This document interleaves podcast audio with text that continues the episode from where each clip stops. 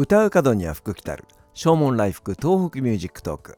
この番組は仙台を中心に活動する音楽プロデューサー猪狩大使が音楽仕事夢そして何気ない日常の出来事をリラックスした雰囲気で語るポッドキャストです。皆さんこんばんは。お相手は猪狩大使です。いかがお過ごしでしょうか、えー、今日は11月の3日文化の日、えー、夜の9時を回った時間帯で収録をしております。今日の仙台は晴れたり曇ったりというような、えー、そんなお天気でございました。朝干した洗濯物が夕方になってもうまだちょっと乾いてないかなというようなね感じでございます。えー、今日僕はですね、えー、自宅で、えー、ずっとこもっておりまして、えとある曲のオケを作っておりました。ザ・ボイス・オブ・ラブで動画配信をね、しようというふうに今、え試みておりますけれども、そのカラオケをね、え作っております、えあ、こんな曲もやるんだっていうふうにね、楽しんでいただけるような曲になっておりますので、えー、ぜひ、えアップされる日をですね、楽しみにしていただきたいなというふうに思います。今日は文化の日ですけども、えー、皆さんは文化的な、ことを何かされましたでしょうか、えー、去年の今日ですね、えー、ちょうど1年前ですけども、え僕たちザ・ボイス・オブ・ラブは須賀川の方で、えコンサートワークショップを行いました、えちょうどそのね準備をしている時に、え訃報が入りましたね、えドラマーの秋穂太郎さんが亡くなったというニュースでございます。えっ、と秋穂さん、うん、仙台でね活躍されていたドラマーですけどもも、えー、僕の3つ年下うちの弟とね同じ年なんですけどもね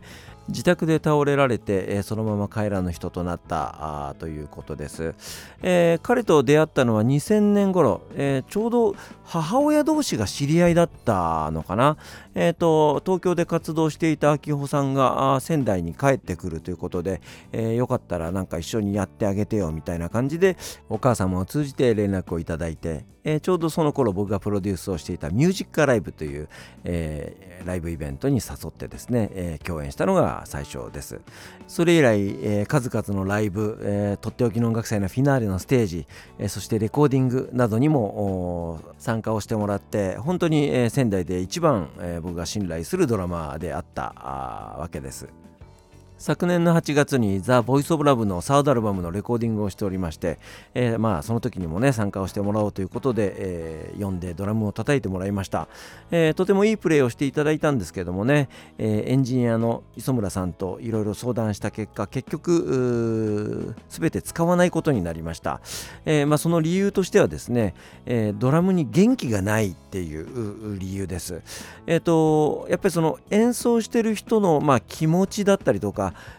えー、コンディションっていうものがすごく演奏にね影響するものがあってあのリズムは合ってるんだけれども何かこのぐっと盛り上がってくるものはないっていう何ともね、あのー、表現が難しいんですけども、えー、そういったものがあって結局録音したものは、えー、ボツになってしまいました、えー、まあそれもですね、え直接会って、え詫びなければいけないなというふうには思っていたんですけども、えずるずると後回しになって、しまって、え結局本人に直接伝えることができないまま、え彼は亡くなってしまいました。本当に僕の中では大きな後悔として、えー、残ってしまいました。そして僕の中ではもう一つ後悔があって、えー、僕は彼のことを名字のさん付け。秋穂さんというふうにずっと呼んでいました。初めて会った時からそのように呼んでいたのでなかなか、えー、変える、まあ、チャンスはあったんでしょうけどもね、えー、僕と同年代のミュージシャンは彼のことを太郎ちゃん太郎ちゃんというふうに呼んでいます、えー、僕も太郎ちゃんと呼びたかったんですけどもね、あの彼の音楽に対する姿勢だったりとかドラムのプレーだったりとかそういったところに僕は敬意を払ってずっとさん付けで、え呼んでいました。なんかもっとね距離を縮められるタイミングやそういったものはたくさんあったんですけどもね、えー、なかなか僕もこう見えて真面目なもんですから、あのー、ずっと彼をねさん付けで呼んでいたこれがちょっと僕の中ではね後悔として残っています。ザ・ボイス・オブ・ラブのファーストアルバム6曲中5曲秋穂さんがドラムを叩いてくれております、えー、昨日もね、えー、そのカラオケを使って歌わせていただきました。なので秋穂さんのことを決して忘れることはありませんし、えー、僕がドラムのパターンをプログラミングする時もあ秋穂さんが叩きそうなフレーズだなとか思いながらいつも、えプログラミングをしています、えやっぱり彼の叩くフレーズだったりとか本当に歌いやすかったんですよね。なので、え僕の中で彼はずっと生き続けるんだななというふうに思っています。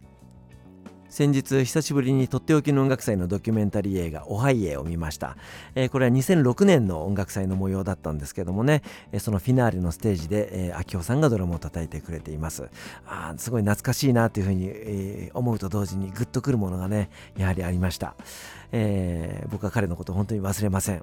改めてご冥福をお祈りしたいと思います。えー、ということで今日は秋穂太郎さんのお話をしました。お別れに一曲お送りしたいと思います。えー、ザ・ボイス・オブ・ラブのファーストアルバム、